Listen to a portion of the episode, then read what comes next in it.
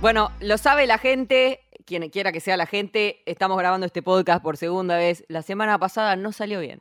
Puede fallar, no salió bien. ¿Qué vamos a hacer? Sí, no, no sé si, eh, si hace falta revelar tanto el truco del mago, pero bueno, ya fue expuesto que si eh, grabamos y a veces nos sale desordenado, eso nos pasa. Sí, no nos convenció y pese a lo que crea cualquiera, no nos gusta subir cualquier cosa. Queremos un mínimo. Tenemos estándares muy altos. No sé si alto, pero tiene que estar de 7 para arriba. Y 7 a mí me parece mediocre, ¿eh? Pero si no está de 7 para arriba, yo no te subo el contenido. Lo siento muchísimo. Así que aquí estamos regrabando este programa, este capítulo de cómo le explico a mi alien. Un alien que espero sea mayor de 21 años, porque de otra forma, eh, de lo que vamos a hablar hoy, no es para él y es algo muy importante eh, de decir antes de empezar, que es por qué en Argentina y en muchísimos lugares del mundo todavía el cannabis se mantiene en la ilegalidad o en una zona intermedia entre la legalidad y la ilegalidad que deja margen a, bueno, todo tipo de, de violencias y de persecuciones a quienes eh, lo cultivan o lo consumen.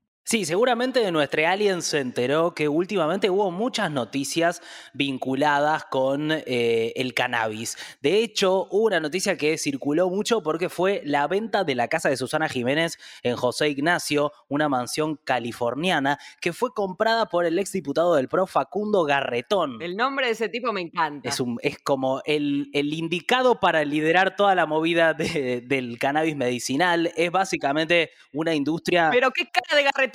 Y al final con esa cara parece que va a terminar ganándose unos garretones porque en ese en la casa de Susana van a hacer un laboratorio tipo Breaking Bad eh, con todas las plantaciones para extraer los componentes que se usan para el cannabis medicinal.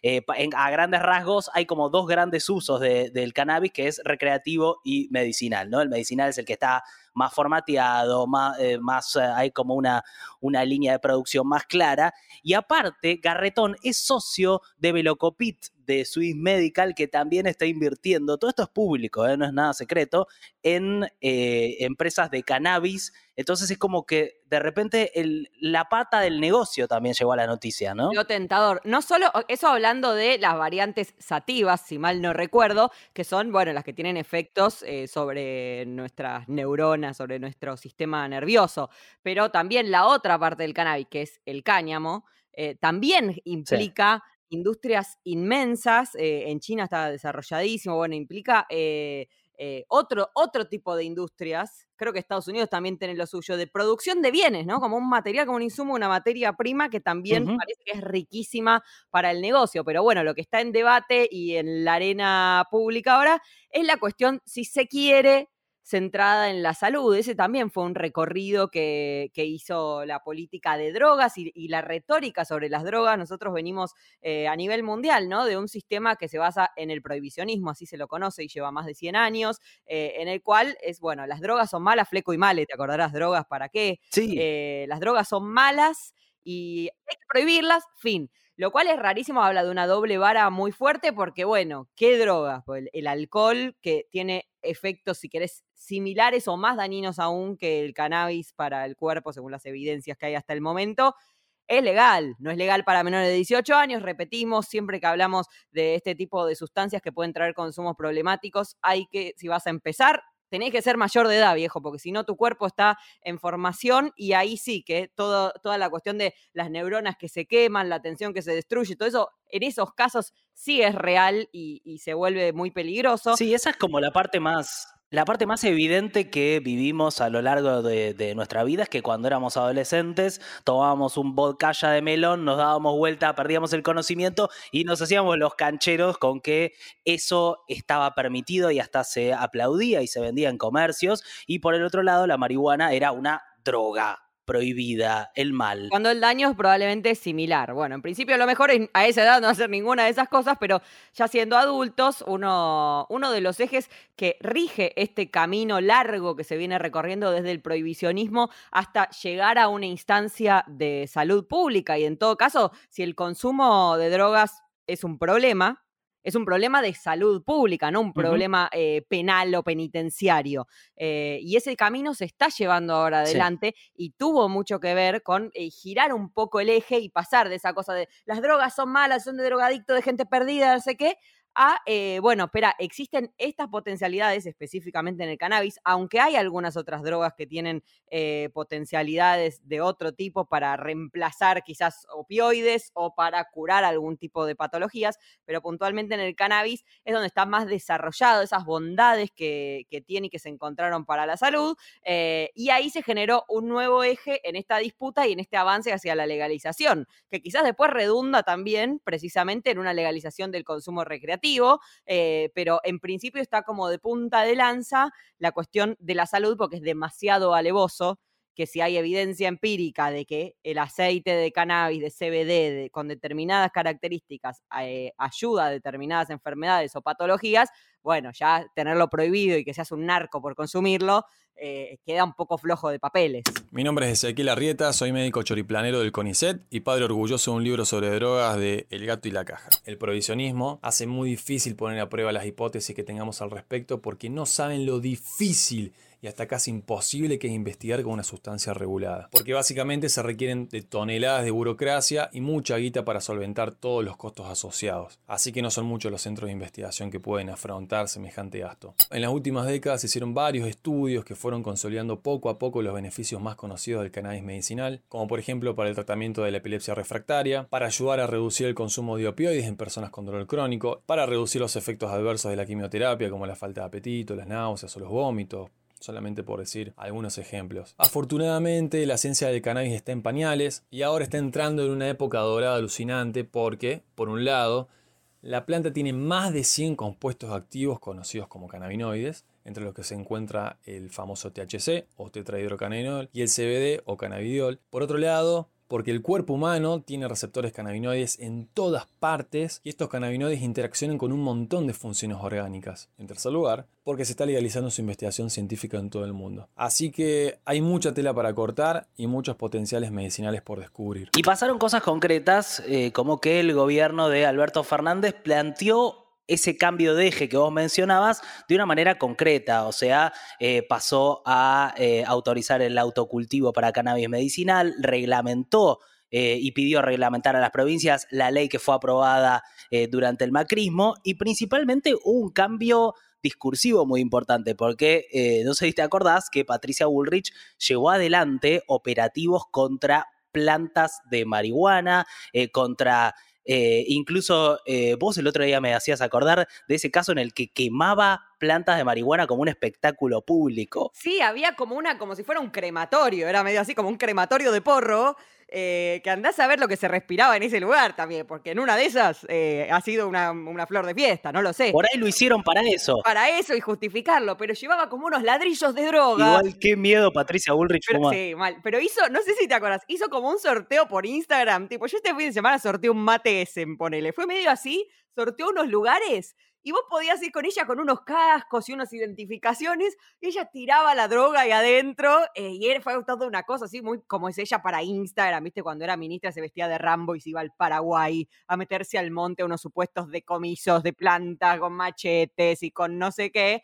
Eh, y eso tiene un poco su regularidad y su continuidad en la política de Sergio Berni, que ah, si mal no recuerdo ya se manifestó en contra del proyecto que, bueno, tenemos que mencionar en la apertura de sesiones del Congreso, Alberto Fernández anunció que va a enviar un proyecto de utilización del cultivo de cannabis con fines de industrialización para uso medicinal e industrial. De esto ya se entiendo que se pegó Bernie y hace no tanto tuvo esa detención de lo que llamó medio risueñamente cara de cannabis, hizo un corto así de esos que hace él también para Instagram. Es la continuidad de Pato Bullrich en muchas cosas. Sí. Eh, un corto y el tipo al final, el tal cara de cannabis, era un pobre hombre que cultivaba porque su esposa tiene una patología que trata con cannabis. Eh, toda esa ridiculización y esa, viste, exageración y ese show eh, también aporta a esa cuestión más anterior de las drogas son malas, hay que destruirlas como sea y cualquiera que tenga tres plantas en su casa es un narco. No, no es Pablo Escobar, pará, pará, tiene, tiene plantas para algo que lo ayuda a sentirse bien. Sí, hay como eh, un cambio en la forma de de concebir al que consume marihuana. Digamos, hay como una historia de persecución que todavía continúa con Bernie, pero que evidentemente se está viendo que cambie. Eh, me parece que como que hay distintas explicaciones para ese cambio, ¿no? Por un lado está lo cultural de, eh, bueno, evidentemente para muchas personas eh, fumar marihuana es algo que está bueno, que les hace bien desde un punto de vista de la salud o terapéutico, recreativo o lo que sea, y eso es algo que de repente gran parte de la sociedad está entendiendo. Eh, y por el otro lado está el tema del negocio, que también ayuda siempre a mover un poquitito, eh, viste, los, temas hacia adelante. En este caso, eh, también tenemos la referencia de otros países, ¿no? Que avanzaron con legislaciones de cannabis y uno muy cercano en donde de repente están pasando cosas. Bueno, vos estuviste, hiciste un documental sobre el tema. Vos también, estuvimos juntos en Uruguay. Y estuvimos juntos y eh, charlamos con la gente de Uruguay y lo primero que llamaba la atención cuando uno hablaba con la gente de Uruguay es que Uruguay no había desaparecido por el cannabis. No es que todos se pusieron a fumar porro y de repente no iban más a los bancos porque, está, porque estaban bajuneando chisitos. Ay, me acuerdo de ese video que grabaste, lo voy a postear cuando salga este capítulo porque fue espectacular. O sea, yo no participé de ese video, pero sí te veías. No, no, ¿sabes qué? Estaba introspectivo, Nico. Yo estaba tipo, nos fuimos cuatro o cinco días a Uruguay con, con amigues y yo estaba como, chicos, no puedo ir al baño, chicos, no puedo. Era mi tema en la vida. Y Nico estaba, yo estoy un poco cansado, no sé qué, me voy a ir a, me voy a ir a solo al centro un poquito, tipo, si iba solo en el auto a grabar urgente algo. Y me parece que más que nada hiciste ese video como excusa para dejar de escucharme arriesgaría que algo no, tener no, que ver. No, no. Otro día que no fui al baño, no. Vos estabas en un momento muy particular, pero yo también estaba muy apasionado con lo que pasaba ahí y de hecho fui a grow shops y me sorprendían que los grow shops estaban directamente enfrente de, la Interpol o de la comisaría de policía y fumé porro adelante de los policías y no pasaba nada porque quería ver qué tan internalizado estaba el tema. Bueno, nada, eh, eh, es evidente que algo pasó en Uruguay a partir del 2013 con una ley que lo que hizo fue legalizar el consumo y la plantación de marihuana y también hacerlo un monopolio del Estado. O sea, es el Estado el que, eh, eh, eh, a ver, primero te registra a vos como usuario de cannabis, vos tenés que decirle al Estado yo fumo marihuana y a partir de eso podés comprar en farmacias o podés tener un club canábico. y lo que hace el Estado también es decirte a vos si querés vender marihuana para las farmacias, vos podés hacer ese negocio que es como una especie de concesión y lo mismo pasa con el cannabis medicinal, o sea, todo está eh, regulado por el Estado. Y lo que lograron es básicamente erradicar el narcotráfico, ¿no? O sea, lograron ese objetivo. Eh, por otro lado, eh, sí hay una industria importante que creció de cannabis medicinal. Hay 42 empresas para cannabis medicinal. estaba investigando a Marco Algorta, el presidente de la Cámara de Empresas de Cannabis Medicinal del Uruguay, que lo que dijo fue que sembraron 600 hectáreas hasta ahora, lo que les permite generar 100 millones de dólares por año. Pero lo que él calculaba es que muy pronto, cuando tengan autorización, por ejemplo, de la FDA de Estados Unidos, van a poder eh, producir mil millones de dólares y no como un delirio. Digo, eso explica también por qué Garretón y Velocopit se metieron ahí. Eh, o sea que estamos hablando de un número... Es, mucho dinero, sea... Importante, o sea, estamos hablando de algo muy, muy tentador. Sí, sea hecho por eh, privados que eventualmente paguen impuestos o por el Estado, que es obviamente una opción que nosotros siempre vamos a preferir, ¿no? Dejar eso, que es un tema de salud. Eh, en manos de privados porque de golpe es un negocio. Bueno, por fin hay una. Ya tenemos todas las tierras privatizadas que son de no sé quién que heredó a Rosca. Eh, ya tenemos, viste, ahora está el tema de la hidrovía y que todo el contrabando que hay por ahí. Tenemos una serie de cosas. Capaz es una oportunidad de que de entrada lo hagamos bien y que el Estado tenga potestad sobre algo que además eh, no es sencillo de, administrar justamente por este desfase entre que en unos países es legal y en otros no, o que tiene distintos grados de legalidad. En Uruguay es legal el cannabis recreativo y el cannabis medicinal. Bueno, quizás acá ponele que solo se, se reglamentara y se habilitara el cannabis medicinal. Bueno, hay un desfase ahí entre un país y el otro para esa exportación. ¿Sabés que había un problema en las farmacias en Uruguay? que era que no lo podías pagar, si mal no recuerdo, no lo podías pagar con tarjetas ni nada del estilo, porque en otros países o con tarjetas de otros bancos, estabas cometiendo un, un delito de narcotráfico. De verse cannabis, compra un frasco, aceite medicinal, no sé qué. Ah. Yo me acuerdo, salía, cuando fui, debe haber bajado ahora el precio. Cuando fui en una farmacia uruguaya, salía 75 dólares un frasquito de cannabis. Era muchísima plata. Ok. Eh, entonces, si vos pones una tarjeta de un banco internacional, entonces la- en las farmacias solo vendían en efectivo y ahí ya había aparecido un conflicto, porque ¿cómo haces? Te pones que estás comprando un ibuprofeno, unas curitas o un paquete de tampones. Estás comprando eh, algo que en otros lugares es considerado droga. Y ahí se habría un conflicto. Entonces, no es... Y también está el problema de los turistas. Porque claro, si vos venís del extranjero no podés fumar el porro de forma legal, entonces ahí se había generado un mercado paralelo no, para en- turistas. En Uruguay para registrarte tenés que ser uruguayo. Claro, por eso, me parece como eh, evidentemente lo, lo que se ve en Uruguay, que nosotros le podríamos aconsejar a nuestro alien o Alberto, es como en este momento de oportun crisis, veamos algo ahí, porque, viste, después si no te caen con proyectos como las granjas de cerdos industriales o cosas así, y acá de repente tenés algo... eh, que puede ser un negocio que tiene que ver con nosotros, pues bueno, tenemos campos y tierras, todo esto que dijiste, y sí, después hay que encontrar la forma para que sea lo más beneficioso para el bien común, eso es evidente. Y también no caer en los errores que cayeron en otros países, como por ejemplo eh, en Canadá, que es el otro país que se usa de modelo de, de la aprobación de una ley de cannabis que tuvo la legalización en el 2018 con el proyecto C45, y en, Cana- en, en cannabis, en Canadá no le fue bien. Eh, ¿Por qué? Porque eh, básicamente no llegaron a cubrir la demanda. El mercado negro superó eh, todavía en precio y en calidad al mercado en blanco y se generó una especie de gran burbuja financiera en donde un montón de gente, incluida Snoop Dogg, el rapero, viste, famoso de Estados Unidos, Sí, ¿ubicás? sí, obvio. Bueno, Snoop Dogg puso una torta de plata en una empresa de cannabis en, en Canadá y todas las acciones de esas empresas se vinieron abajo porque finalmente no pueden encontrar el mercado que pensaban que iban a encontrar. Eh, hubo muchos problemas ahí. En principio se dieron cuenta de algo tan básico como que cuando alguien compra marihuana no la quiere comprar online. Quiere ir, verla, olerla, por ejemplo, no sé, cosas, o tenerla materialmente en la mano cuando la compras. Pasaron muchas cosas en ese proceso de aprendizaje. Además, cada, cada estado eh, tiene como su propia legislación y sus propias trabas, y en medio de todo eso todavía no lograron encontrarle la vuelta. Eh, ahora sí le encontraron la vuelta en los estados de Estados Unidos, en donde aprobaron la ley, el, el- uso recreativo y medicinal de la marihuana, porque ya hay una industria que anualmente genera 50 mil millones de dólares, que es básicamente lo que nosotros recibimos de préstamo del FMI durante el gobierno de Macri. O sea, eso anualmente es lo que se genera en Estados Unidos de marihuana.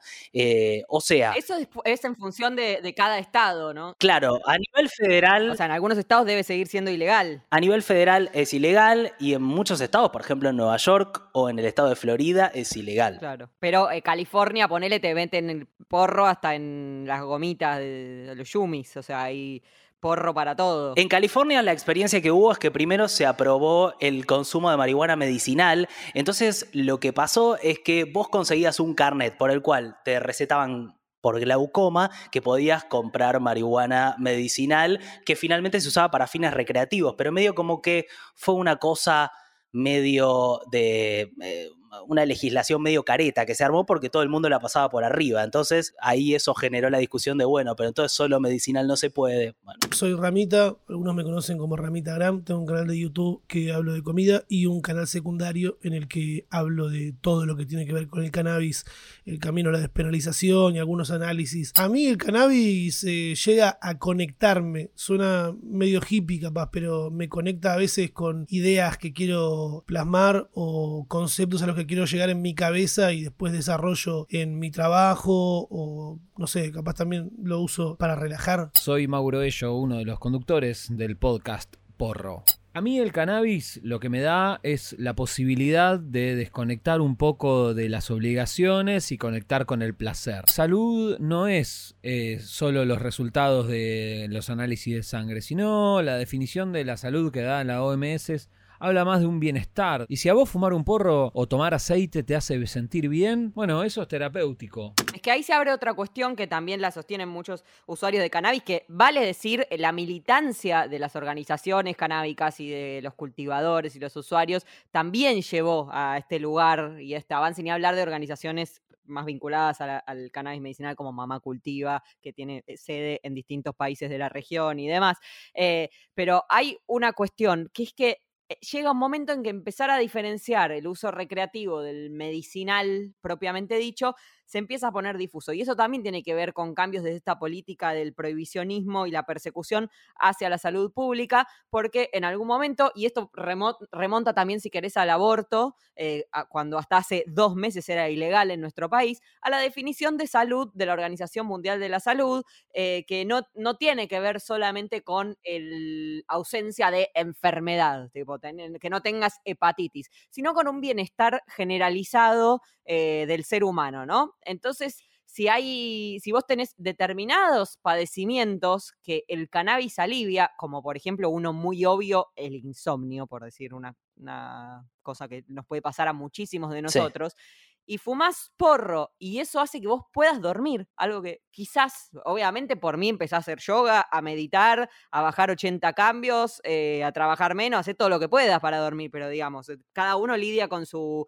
con su intempestividad y con sus problemas y gracias a eso, fumás porro a la noche, descansás mejor, eso también hace a tu salud. Y quizás otra opción ante el mismo conflicto de estrés, de insomnio o de ansiedad sea tomar ansiolíticos y ahí se empieza a poner muy gris la barrera entre qué es mejor para el cuerpo y qué no. Un ansiolítico que quizás es eh, mucho más adictivo o que tiene contraindicaciones de otro tipo, pero que está eh, dentro del canon y del vademecum y que te lo receta un médico, o porro, que eventualmente es una planta, no es una planta inocua, como decimos, tiene efectos sobre nuestro sistema nervioso central y es mejor no fumarlo que fumarlo. Pero digamos, ante ese, ante ese conflicto que tenés, yo no duermo ninguna noche y tengo estas dos opciones para resolverlo. Bueno, ¿dónde está el, el borde de la salud y por qué un ansiolítico sí aporta a la salud en términos integrales y el porro no?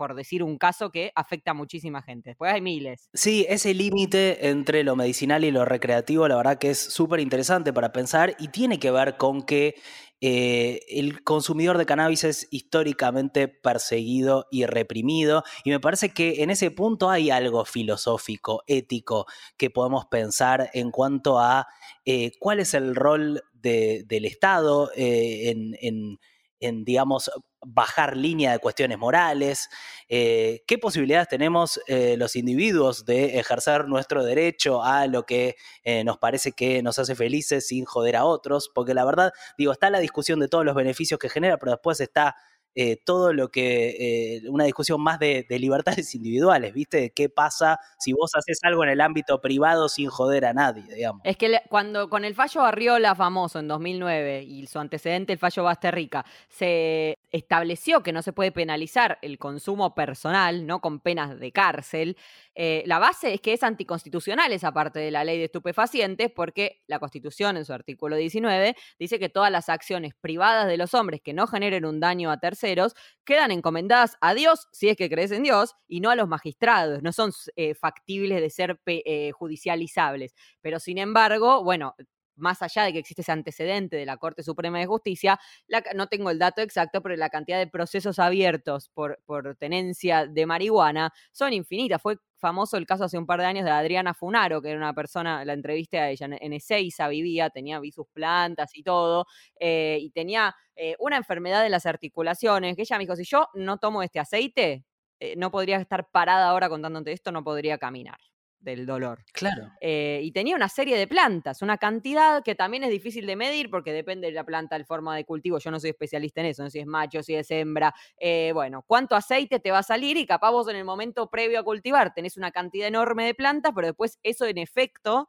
te alcanza justo para todo el año, no es que tenés todo el año esa cantidad de plantas. Sin embargo, tuvo un allanamiento, la denunció un vecino con el que tenía problemas, tuvo un proceso judicial, estuvo en Cana, la absolvieron hace no tanto, y esto hablo de 2018 ya con la ley de cannabis medicinal vigente, pero no reglamentada aún. La ley es de 2017 y recién en noviembre de 2020 se reglamentó y se celebró porque incluyó el autocultivo y eh, se creó este ReproCan, este registro para, eh, para cultivadores que hay que ver cómo funciona, que todavía está en pañales y no sabemos a dónde va a llevar. Soy Ana García Nicora, médica, presidente de CAMEDA, Cannabis Medicinal Argentina. La nueva reglamentación en su artículo 8 prevé el autocultivo, el cultivo por parte de terceros, el cultivo por organizaciones de la sociedad civil, siempre mediante un registro a través del ReproCan. El ReproCan es un registro que se va a establecer a través de un sistema web o de una aplicación, en la aplicación Mi Argentina, que todo aquel que reciba cannabis deberá estar eh, registrado allí. El autocultivo y la calidad es un desafío hacia adelante que justamente es aquello por lo que nosotros hemos venido trabajando. Debemos asegurarle al paciente que reciba un producto de calidad y seguro, que conozcamos cuáles son los componentes cannabinoides que tiene. El cultivo individual es un desafío que deberán reglamentado, deberá tenerse en cuenta en cómo se llevará a cabo. Al día de hoy Todavía esto no está especificado por parte del Ministerio de Salud ni por ninguna resolución en sí. Me parece que también hay algo que es que hoy cómo está la situación no está funcionando. Es una, a ver, eh, la prohibición y la persecución lo que genera es marginalidad, lo que genera es eh, narcotráfico, lo que genera es persecución policial. Estaba leyendo una nota de, eh, del periodista Fernando Soriano que escribió un libro sobre el tema, con, buscando estadísticas también de esto, de los recursos que se usan desde el Estado para meter en cana a gente que fuma porro. En Capital, por ejemplo, según una estadística de la Fiscalía de Federico Delgado, durante 15 días de agosto, 15 días, dos semanas de 2018, la cantidad de detenciones fue récord. El 90% del total de causas iniciadas en ese turno fueron por ley de drogas. O sea, imagínate que casi todas por ley de drogas y el 73% por tenencia para consumo. De ese número, el 95% de los casos era cannabis, la sustancia, eh, eh, con un promedio de 9 gramos por persona, que es consumo personal. Y aparte, según el fiscal, según en peritajes científicos para constatar... Se legaliza y se quedan sin laburo. Claro, pues, o sea, también se hacen peritajes para constatar que las sustancias son lo que son. En esa fiscalía en dos semanas se gastaron un millón de pesos.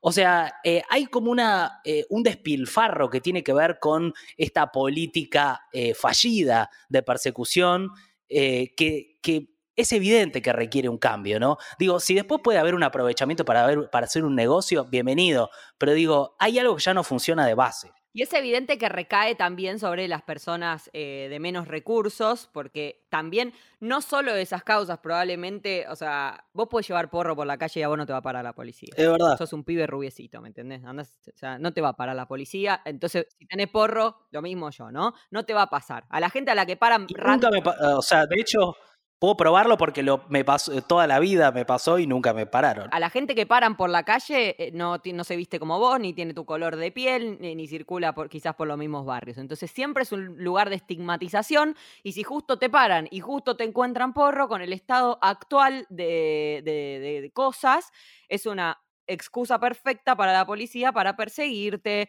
eh, para amenazarte o lo que fuera. Y además, siendo más puntualmente a una división, si se quiere, de género, hay un informe del CELS de 2019 que eh, raconta datos de 2017 sobre el sistema penitenciario en Argentina y el 43,6% de las mujeres eh, presas tenía que ver su acusación o su delito con la venta de drogas y si, si, vamos a la población de personas trans, el 70% de las personas trans presas están vinculadas al narcomenudeo, o sea, no es que están llevando de un país, a, que también es algo que pasa muchísimo a las mujeres, son mal llamado mulas, siempre son usadas mujeres para eso, pero yendo a algo mucho más específico y mucho más chiquito, y, esta semana fue el Día Internacional de la Mujer Trabajadora y el paro de mujeres lesbianas, travestis y trans, eh, las mujeres siempre accedemos a trabajos más precarios, con jornadas laborales reducidas, somos las que tenemos las familias a cargo, muchísimo más en las clases populares,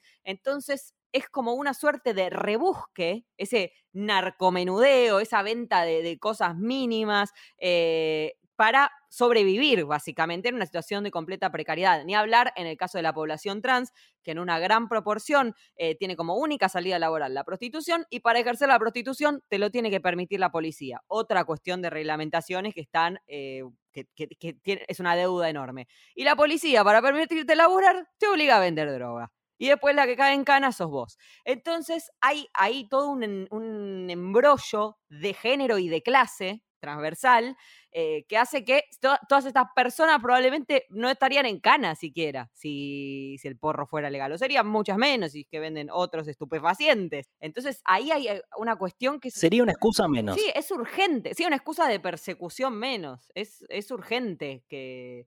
Eh, que sentido, ¿no? Para dejar de básicamente perseguir pobres, que el cannabis no fuera claro, nosotros, antes vos me hacías una pregunta que nos costaba mucho responder, que es por qué es hoy eh, ilegal el consumo de marihuana. Y la verdad que es difícil de responder esa pregunta, pero al mismo tiempo cuando eh, uno analiza cómo funciona la prohibición, eh, y qué, qué, cuestiones de poder se ponen en juego, es evidente que la legalización va en contra de un montón de ideas de sentido común. Eh, digamos, eh, yo me acuerdo cuando hablaba con eh, gente de Uruguay y la gente que estaba en contra de la legalización de la marihuana en Uruguay tenía como esta idea de fondo de la, criminalización del consumidor, pero principalmente esto de decir el Estado no puede seguir manteniendo vagos, no podemos seguir financiando vagos, hay que salir a laburar, no hay que fumar marihuana, como eh, que en el fondo está esta idea de la criminalización y obviamente el aparato del Estado, incluidas las fuerzas de seguridad, se montan sobre eso para ejercer la represión que ocurre de una manera sistemática. Sí, como si alguien les auditara a esos viejos cuánto vino toman el domingo en un asado, ¿no? O cuántos Valium se toman a la noche, cuántas pastillitas se meten para irse a dormir. Eh, porque también, eh, insisto, hay otras drogas que están perfectamente legalizadas y reguladas eh, y que son algunas más dañinas, otras igual de dañinas y algunas menos dañinas que que el cannabis, pero sin embargo se pueden, eh, se pueden consumir tranquilamente. Pero es cierto que hay desde el comienzo una cuestión de como de lo ético y un clasismo. Yo leí el libro que quiero aprovechar para mencionarlo, eh, de un libro sobre drogas, así se llama, del gato y la caja, que lo edita Abre Cultura, una editorial en la que los suscriptores mensuales tienen descuento por parte de País de Boludos, que es un libro muy completo, que habla de todas las drogas, no habla solo del cannabis, y habla de precisamente este proceso desde el prohibicionismo hasta esta mirada de salud pública y en, una parte más histórica sobre por qué las drogas se, prohibieron y cuando se, armó esta suerte de ley seca, pero para las drogas, porque antes no era ilegal cuando se descubrieron y de hecho hay miles de animales que consumen determinadas vallas y cosas de la naturaleza porque les generan algún tipo de, sensación. Ah. Eh, en Estados Unidos, las personas que eran traídas de Angola para esclavizarlas, trajeron la marihuana. Entonces era algo, un consumo que estaba asociado a eh, la esclavitud, a la negritud, eh, a, cosas que consideraban bajas, y entonces eh, de ahí venía un prohibicionismo ético y moral y clasista y racista, mucho antes que una cuestión de salud, porque si no, se puede decir, che, todo lo que haga mal al cuerpo, cancelado, prohibido el alcohol, prohibido el pucho, prohibido el ribotril, prohibido el porro, y bueno, es una mierda de mundo, ¿no? ¿Con qué nos evadimos? Pero tendría un sentido, por lo menos no sería tan contradictoria esta doble vara. También podemos bueno, esto es, un poco mi planteo histórico, ¿no? Podemos empezar a pensar cómo construimos un mundo en el que no necesitemos todo el tiempo evadirnos. O sea, yo soy una persona que no consume drogas y nunca, creo que debo haber fumado porro cinco veces en toda mi vida, eh, pero es difícil sostener eh, esta existencia tan difícil en la que tenés que trabajar todo el día, en la que la plata no alcanza, en la que tomás un transporte público y te querés morir, en la que tu jefe te maltrata, en la que no conseguís trabajo formal, en la que pasa un embate atrás del otro eh, y, uno necesita evadirse, básicamente. Necesita evadirse. Quizás si tuviéramos un mundo un poco más amoroso, eh, no, necesitaríamos tantas evasiones, no necesitaríamos tantas sustancias que nos lleven a un lugar mejor por lo menos por un rato. ¿Por qué funcionan las drogas? Por el sistema de, satisfacciones, ¿no? Activan el sistema de satisfacción y por eso es tan peligroso consumirlas cuando sos menor de cierta edad, porque no tenés ese límite, es tipo, uy, esto está muy bueno, esto está muy bueno, sigo, tenés muchísimas más chances de generar una adicción que si empezabas después de los 18, después de los 21 años, porque ese sistema de recompensa, eh, y bueno, se activa, venís achacado y se activa, y por algo, bueno, las drogas que sabemos que consumen los chicos más pobres, de la clase más bajas, para subsistir, para sobrellevar el hambre, para sobrellevar la calle, para sobrellevar la violencia. Eso es, mi, mínima cosa propositiva y utópica. Es que no se trata de decir eh, eh droguense todos, se trata de decir, eh, bueno, de qué manera eh, podemos participar como colectivo, como Estado, de una forma de regular esto para el bien común e intentar no castigar a una persona que toma una decisión de, fumar porro, ¿viste? O sea, me, parece que en eso hay una desigualdad muy fuerte, que es, evidente, lo del alcohol es evidente, lo de, la industria tabacalera es evidente, y de repente eh, el estigma que cae sobre algo como la marihuana, que es distinto a lo que pasa con drogas como la cocaína, también es eso, todo cae como en, la, en esta bolsa de las drogas,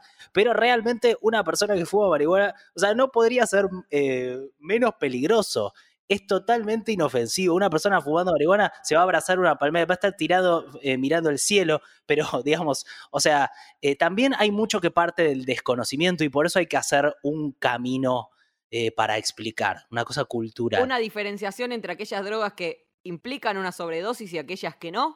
Puede ser una división porque no hay, no hay registros hasta donde se sabe de gente que haya muerto de sobredosis de marihuana. Pero bueno, si te empezás a inyectar heroína, en muy pocos años va a estar reventado o muerto. Eh, entonces no es todo lo mismo el riesgo. Después está los que, los que te dicen que la marihuana es la puerta de ingreso para, pero tampoco está probado que la marihuana sea la puerta de ingreso para, y que no sea el alcohol, o que, digamos, me parece que hay como, eh, hay cuestiones mucho más complejas que se simplifican eh, teniendo una mirada restrictiva, no escuchando y no permitiendo que haya un debate. Sí, eso es algo que rompes también si, si permitís el autocultivo, digamos. Si vos sos un, consumidor de cannabis por el motivo que sea eh, y te provees tú o tenés un, cultivador solidario que te provee tu consumo o el Estado en una farmacia o un club canábico, en el método que fue un coffee shop, el método que fuera, eh, no es que tenés que ir a un tranza que te va a querer vender algo el tranza. Entonces te va a querer vender algo más caro, te va a querer vender algo siempre, te va a ofrecer otra cosa, no es lo mismo. Yo estoy acá en esta, en la del cannabis, me sirve, lo tengo acá en, el fondo de casa, fin, me sirve esto. Eh, entonces hay, hay como, puede ser incluso mucho, aún si esa cuestión, creo que se llama la teoría de góndola, ¿no? Si esa cuestión que viene también del previsionismo de no, la porra es la puerta de entrada, no sé qué, supongamos que tuviera algún asidero, bueno, en la medida en que se permita el autocultivo o que se pueda conseguir provisto de una forma legal, eh, salís de ese sistema en el que hay que enchufarte más y más cosas todo el tiempo para venderte más. Sí, sí, totalmente. Bueno, me parece que salió mejor hoy. Salió más Salió mejor, este se puede publicar, el alien algo habrá entendido. Espero que el alien haya entendido. Hay unos conflictos y hay unas oportunidades. y hay preguntas que podemos seguir haciéndonos, pero estuvo más o menos ordenado y espero que también desde el gobierno hayan escuchado esta propuesta de oportunidad para un montón de cosas que les hemos traído. Ojalá, ojalá lo escuchen. Eh, pero bueno, eh, me parece que podemos decir que este eh, este podcast se marca dentro de País de Boludos, que si no sabes de qué se trata, es un proyecto de autogestión, un medio independiente de periodismo, de humor, que tiene un montón de, otras patas, que de hecho tiene programas en YouTube y tiene mucha gente trabajando, y que se financia gracias a vos, a lo que vos puedas aportar en paísdeboludos.com.ar, que es fundamental. Puedes hacer aportes mensuales asociando la tarjeta o puedes hacer aportes de una sola vez, y esa es la manera que tenemos de, poder seguir haciendo este contenido. Quiero mandar un beso especial a Mauro y a Rami que sumaron sus testimonios y recomendarles especialmente que, consuman eh, Ramita Gram, que es el canal en el que Rami trata eh, el camino a la legalización, y el podcast de Mauro Porro con Mike Urrere eh, Porro, que eh, todo, o sea, tiene un capítulo destinado a cada aspecto de lo que nosotros tratamos hoy acá, eh, como más fugazmente, es súper interesante, fue parte de la bibliografía de, este programa y está buenísimo y por supuesto que está eh, producido de una forma majestuosa porque Mauro es lo más grande que hay, así que esas dos recomendaciones después las vamos a dejar en Instagram. La semana que viene no sabemos si hay podcast, pues no sabemos si me tomo unas vacaciones no para no morir, porque no estaría alcanzando con el cannabis, no sabemos. Vamos a ver, así que pronto novedades, el beso cero exagerada. Cero exagerada. El beso para Dora Jock, para JCEP, para la vieja Flores y para Julián Urman y para vos, Nico Woodman. Beso para vos, Ivana Sherman, besos para el Alien queride. Gracias a todos los que participaron en este capítulo y hasta la próxima. Adiós.